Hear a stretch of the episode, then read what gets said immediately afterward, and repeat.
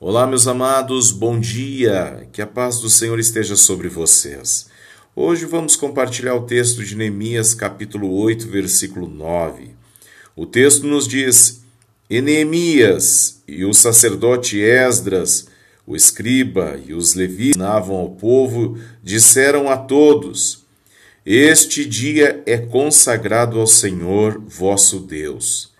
Pelo que não vos lamenteis nem choreis, porque todo o povo chorava, ouvindo as palavras da lei. E disse-lhes mais: Ide e comei as gorduras e bebei as doçuras, e enviai porções aos que não têm nada preparado para si, porque esse dia é consagrado ao Senhor. Portanto, não vos entristeçais, porque a alegria do Senhor é a nossa força. E os levitas fizeram calar todo o povo, dizendo: Calai-vos, isso não vos entristeçais. Então todo o povo se foi a comer e a beber, e a enviar porções e a fazer grandes festas, porque entenderam as palavras que lhes foram ditas.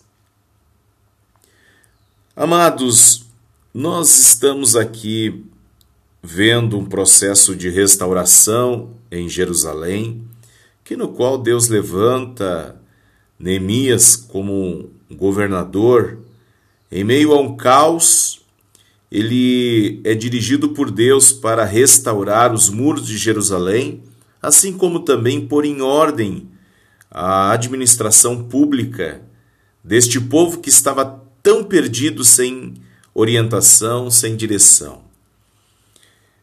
É interessante quando nós observamos o estado emocional e espiritual deste povo, né, nós vemos a nação de Israel distante do propósito de Deus. E, e, e, e, o pior de tudo é a sequela da ruína, da destruição que o exílio levou este povo a viver. Em especial, nós temos aqui uma cena é, de tristeza e de lamento, porque toda a situação de destruição pós o ataque é, do, do inimigo levou Jerusalém a estar em ruínas. E assim como também o povo que sobrou de lá. Então agora as pessoas estavam em lamento, em tristeza, era um horror. Imagina homens, mulheres, crianças com as suas casas destruídas, né, com, a, com um histórico familiar de pessoas da sua família que foram levadas cativas. Imagina a cena. Hoje nós presenciamos muito disso né, nos noticiários quando falam sobre é, a faixa de Gaza, onde aquele território tão dominado é, e, e, levado à destruição, você vê o horror da guerra, que no qual dizima milhares de pessoas todos os anos, assim como também arruina famílias, patrimônios, propósitos e projetos, autoridades, enfim, tudo, todo o governo é desequilibrado por causa né, dessa destruição é, que a guerra promove. Agora você vai ver aqui Jerusalém vivendo o horror da destruição ocasionada pelo inimigo.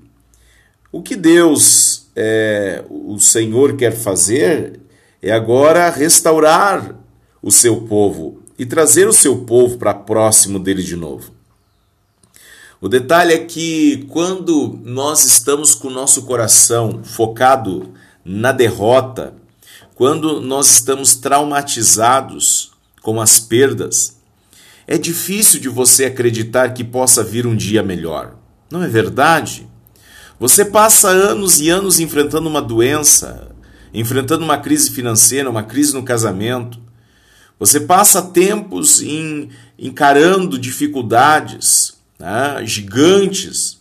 E aí então agora chega alguém e diz para você: olha, as coisas vão mudar. Como acreditar? Como enxugar dos olhos a lágrima? Como levantar o ânimo? Pois é, mas foi nesta situação em que Deus agora diz para Neemias, Esdras, os escribas e os levitas, que começaram a ensinar o povo e mostrar para eles e dizendo: Este dia é consagrado ao Senhor. Ou seja, eles estavam chamando o povo: Olha, vocês aí que estão perdidos, sem direção, sem orientação, vocês aí que estão né, baixos, lamentando as coisas que se perderam, lamentando o trauma, né, chorando aí, dizendo: ó oh, vida, ó oh, céus, nós, nós perdemos tudo, não somos ninguém, Deus não nos ama. Ah, eu acho que, o, que o, a minha única solução é a morte, vou tirar a minha vida. Sabe, foi nesse momento então veio a palavra dizendo: Pelo que não vos lamenteis, nem choreis, porque todo o povo chorava. Todo o povo chorava. E a Bíblia mostra aqui que este povo agora, ouvindo as palavras da lei, chorava ainda. Mas então disse mais: Ide e comei as gorduras e bebeis as doçuras é claro que aqui não está nos dando uma oportunidade para nós justificar né, é, a, a gente comer em demasia, mas aqui está dizendo: olha, larga essa tristeza do coração, sai desse, desse momento de desolação, levanta-te, levanta-te, ponha teus olhos na vitória que Deus está te dando.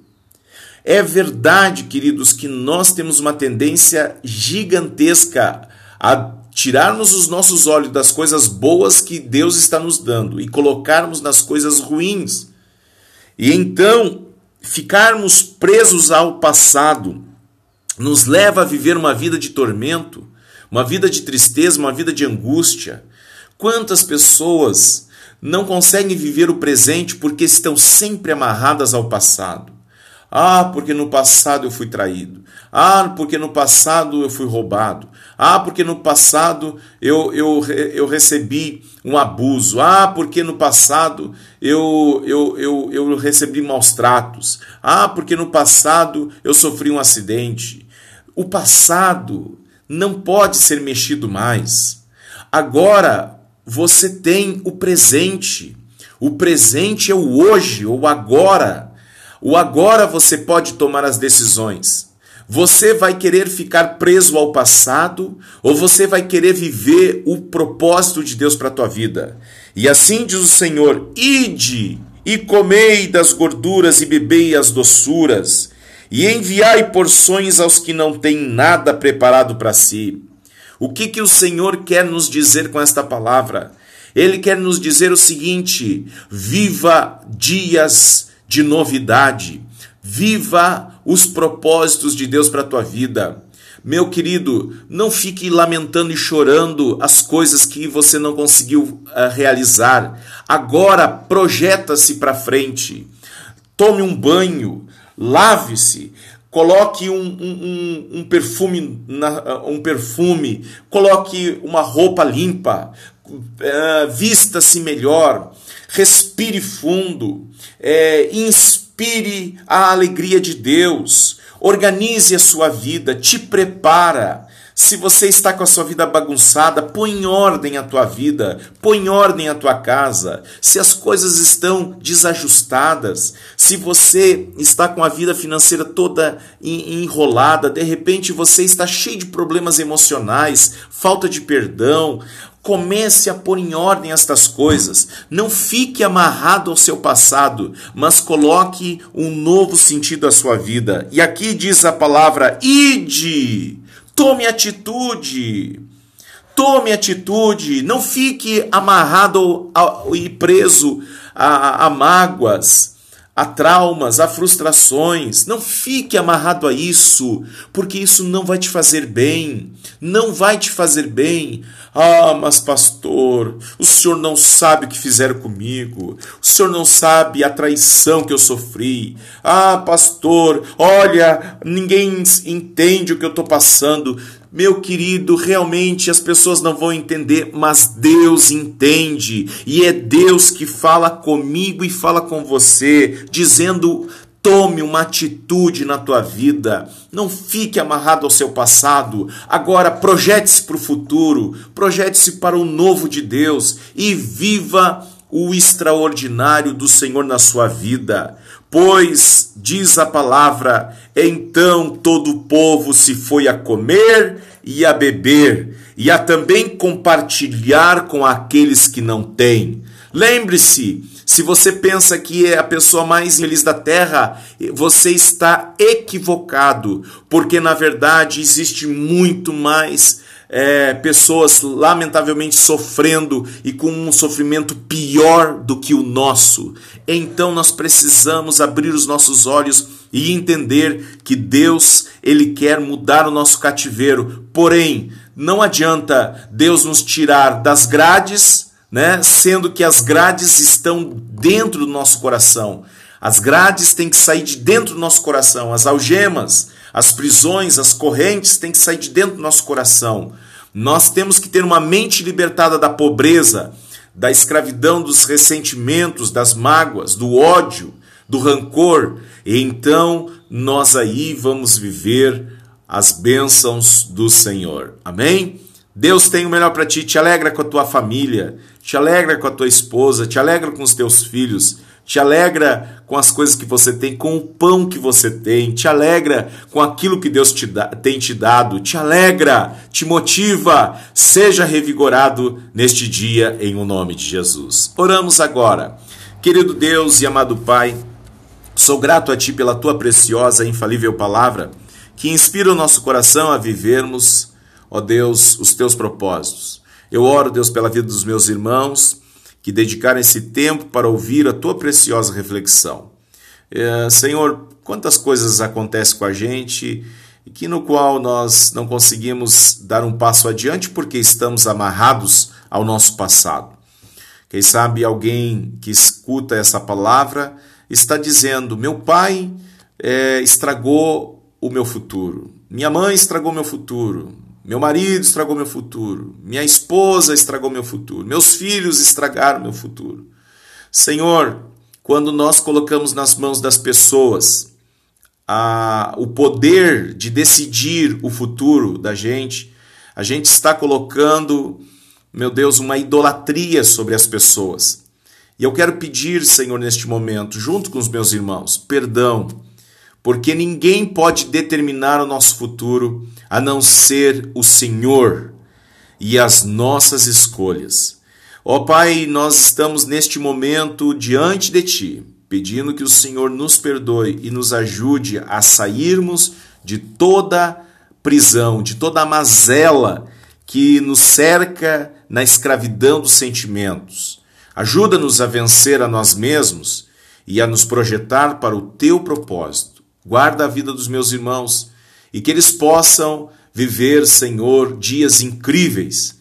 E, meu Senhor, dias maravilhosos, dias, Senhor, de grandes transformações. E eu creio que hoje o Senhor está nos libertando para nós deixarmos o choro de lado e vivermos, ó Pai, as promessas do Senhor e desfrutar delas. Para a tua glória, assim eu te agradeço, no nome de Jesus. Amém. Amém, queridos. Deus abençoe a tua vida. Aproveite a tua vida com intensidade. Agradeça a Deus cada instante tudo que Ele tem te dado. Agradeça a Deus pela tua família e te alegra com os teus filhos, te alegra com a tua esposa, com teu marido, te alegra com aquilo que o Senhor tem te oportunizado. E assim você com certeza vai sair de toda tristeza e viver os sonhos de Deus. Um grande abraço, Pastor Isaac e da Igreja Brasil para Cristo de Caxias do Sul. Deus te dê um ano muito abençoado, cheio da graça do Senhor. Amém.